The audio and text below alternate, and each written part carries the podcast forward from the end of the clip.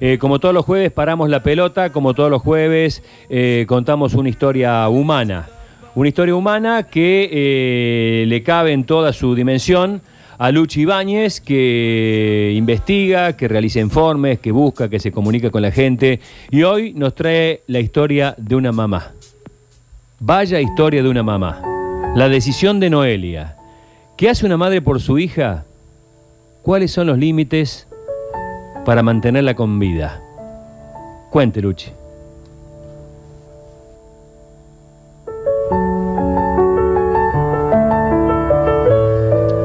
Agosto de 2015. En esos días, Noelia no podía dormir. Debía tomar la decisión más importante de su vida. Su hija Lola, de un año y medio, había sido diagnosticada con cáncer de ojos. Por protocolo, ya le habían extraído su ojo izquierdo cuando tenía tan solo un año de vida. Por esos días, agosto del 2015, el avance de la enfermedad exigía sacarle el otro ojo. Y era una decisión difícil de tomar. Noelia está en línea. Hola Noelia, te saludamos. Buen te- día, Noelia. Buen día a todos. Bueno Noelia, no podías dormir.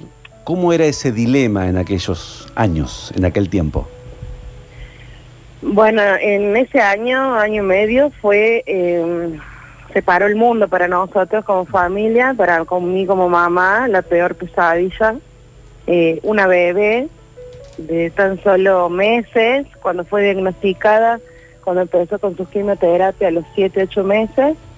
Y bueno, fue un camino largo y el peor de nuestras vidas.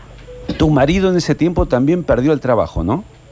Mi marido trabajaba en forma particular, entonces en los viajes que teníamos que hacer, porque primero hicimos la quimioterapia, la primera parte de tratamiento en el Hospital de Niños acá de Córdoba, y la segunda parte en Buenos Aires, y trabajaba en forma particular y bueno, eh, tuvo que dejar de trabajar, porque las internaciones con un bebé, imagínate que no se queda quieto, tenemos que estar, si uno quiere ir al baño, salir a comer, el otro tiene que estar, y mi marido quedó sin Claro. trabajo.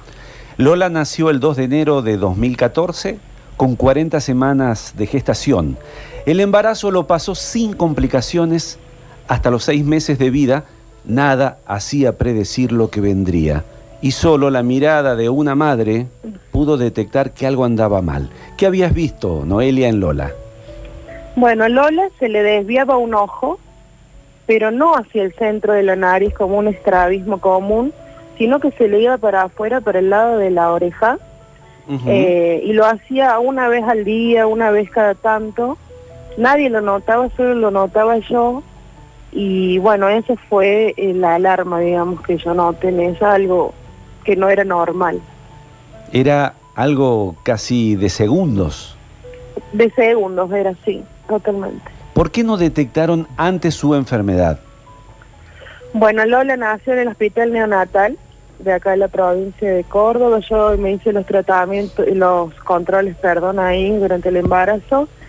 Y bueno, cuando sacábamos el turno para el fondo de ojos, el que le hacen apenas nació, eh, sin mentirte, Sacamos hasta los 45 días, que es lo que es permitido en el neonatal, y cada vez que íbamos estaban de asamblea, no había turno, me lo cambiaban, y después le hicimos atender en el hospital de niños, pero en ese momento, por eso también lo importante de, la detección temprana y de compartir esta historia para que los papás, mamás que tienen un pequeñito recién nacido sepan que el retinoblastoma, eh, cáncer de ojo, es la tercer cáncer más eh, común en los niños y hay que hacer los controles oftalmológicos con un fondo de ojo hasta los dos años por lo menos. Vos no sabías que, digamos, a lo mejor tomándola a tiempo, porque no pudiste hacer el, el estudio y bueno, pasó, Y paso, paso.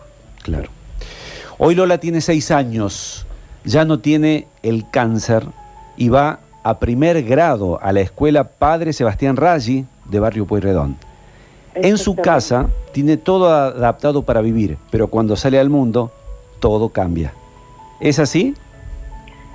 Es así, cuando vos tenés un hijo con discapacidad, sea cual sea, y en este caso mía discapacidad visual, eh, cuando ella puede estar en vos le podés hacer un mundo aparte en tu casa, en tu familia, donde ella, eh, todo está adaptado para ella. Por Pero ejemplo, cuando sale, ¿cómo? por ejemplo, ¿qué, qué tiene adaptado en su casa? Y en casa tiene adaptada la escalera, nosotros tenemos escalera, tiene especial una baranda para el tamaño de su mano que se va cambiando a medida que ella crece, tenemos cosas en braille, tenemos, eh, bueno, todo, todo accesible para ella, nada para que se lastime la altura de su cabeza, bueno, todas las precauciones y, y las cosas adaptadas para, para ella, pero cuando sale el mundo, ya te digo, a la puerta, eh, todo cambia y, que, y aparecen los miedos, como todo papá, incluso cuando, más que nada, cuando ella empieza su etapa de escolaridad, Claro. que es cuando se despega de los padres, ¿no? Claro, Noelia, y vamos a encontrarle esto de la ciencia y la tecnología y la creación de un dispositivo que te volvió a dar un poquito de esperanza. ¿De qué se trata? Bueno, nosotros encontramos Orcam, que es una cámara pequeñita que se adapta a la, a la patita del lente, de un anteojo común cualquiera. Eh, pesa 20 gramos, entonces tiene un altavoz que solamente le habla a ella en el oído y adelante tiene una cámara.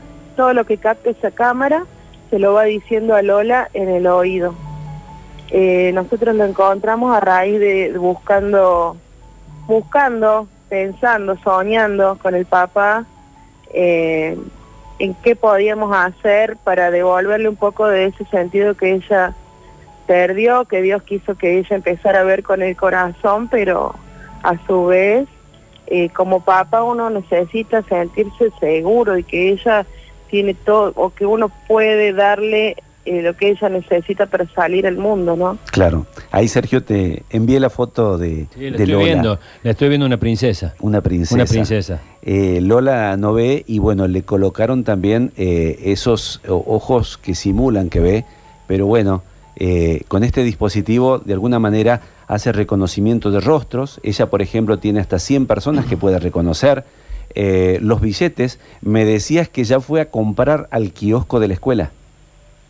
Ella eh, va a comprar al kiosco de la escuela y lleva su dinero y va a la carnicería acá en la puerta de casa, quiere entrar sola, entonces nosotros nos quedamos en la puerta esperándola y ella entra y la cámara le lee los, los billetes, le dice qué billete tiene en sus manos y, y así compra sola, está practicando.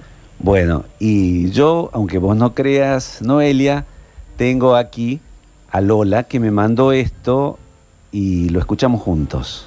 Hola Lucy, soy Lola. Les quería mostrar a todos lo que puedo hacer con mi cámara. Mi cámara reconoce rostros, puedo saber quién está en la habitación. Cuando voy al supermercado con mi mamá y con mi papá, puedo ver, puedo elegir mi yogur. Ya estoy aprendiendo a, comprar sola.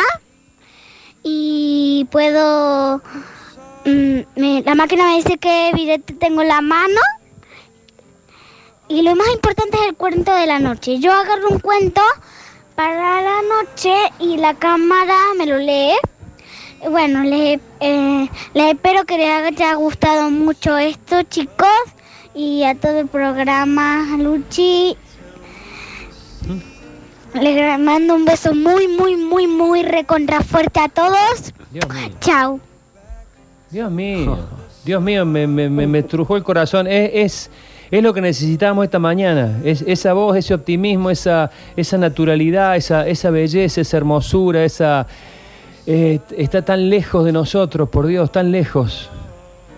Noelia, Lola está llena de vida, llena de energía, es una niña muy independiente y con muchas ganas de hacer todo sola.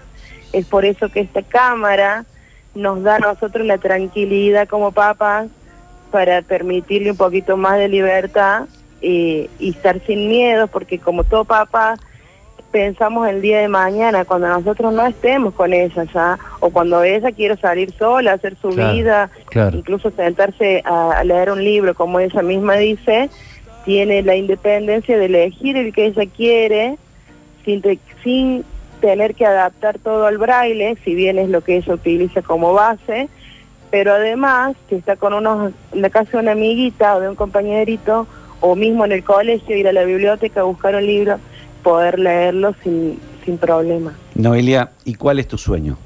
Ahora para tu hija Lola. Mi sueño, bueno, principalmente el sueño de todo ma- madre padre es que su hijo sea feliz, como sea, como Dios pero que sea feliz. Y si me dejas soñar un poquito más, eh, ella, el sueño nuestro es devolverle un poquito de lo que la vida le quitó, ¿no? De lo que Dios quiso que, que ella no, no di- disfrute de otra forma.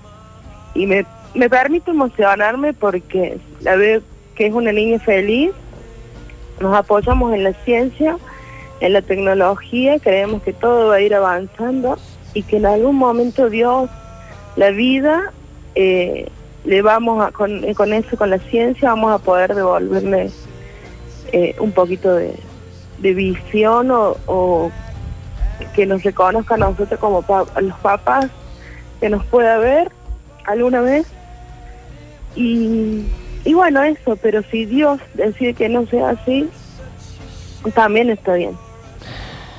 ¿Cómo, ¿Cómo no te vas a permitir emocionarte de, después de, de escucharla? Vos las escuchás todos los días, nosotros la estamos conociendo ahora y de esta nota no nos vamos a olvidar nunca más. ¿Cómo no te vas a permitir emocionarte si, si esto para ustedes es un milagro dentro del drama? ¿Cómo no te vas a permitir no emocionarte si nos estás dando una lección, vos y sobre todo tu hija, a todos los que de alguna manera nos ahogamos en un vaso de agua y esto no pretende minimizar los problemas porque cada uno asume los problemas que tiene. Uno tiene la vida que le tocó y los problemas que tiene los asume como puede, pero cuando escuchamos estas historias nos permiten ubicarnos en el lugar de la palmera que por ahí no estamos viendo. Entonces permitite emocionarte, pero permitite emocionarte de felicidad, porque el camino que has avanzado es un camino enorme, has criado un ser maravilloso, un ser que se nota al aire, que tiene unas armas para enfrentarse a la adversidad, porque cuando una persona, cuando un ser humano tiene circunstancias muy adversas, eh, bueno, puede suceder dos cosas, que sucumba o que surja con mayor fortaleza. Y esto que acabamos de escuchar, tanto en tu relato como en la voz de tu hija, es pura fortaleza. Exactamente, yo siempre digo que nosotros abrazamos la discapacidad, la elegimos porque fue la, si no Lola no, no estaría viva. Imagínate que como papá que una bebé de siete meses te digan que le dan un 2% de probabilidad de vida eh, y después viene la salvación, digamos, la cura a través de la discapacidad. Claro. Son, es- son dos noticias súper fuertes, pero a la vez la vida es lo principal. ¿De qué nos servía la vista por unos meses más si no la íbamos a tener con nosotros? ¿Entendés? Yo siempre digo que la discapacidad nosotros la, la abrazamos, la vivimos con felicidad y bueno, y hoy en día con la cámara se hace mucho más fácil. Bien. Gracias, Noelia. Gracias por tu testimonio y por compartir también esta historia de Lola. ¿Sí? Muchas gracias a ustedes. Un Los beso avances, los avances de la ciencia y la tecnología le dieron la luz, un aire de esperanza, para que Lola reciba algo de lo que la vida le quitó, su visión. Pero cada desafío lo enfrentan aferrados a una esperanza que se funda en la decisión de Noelia. Todos los jueves, Luchi te cuenta. Hoy, Luchi te contó.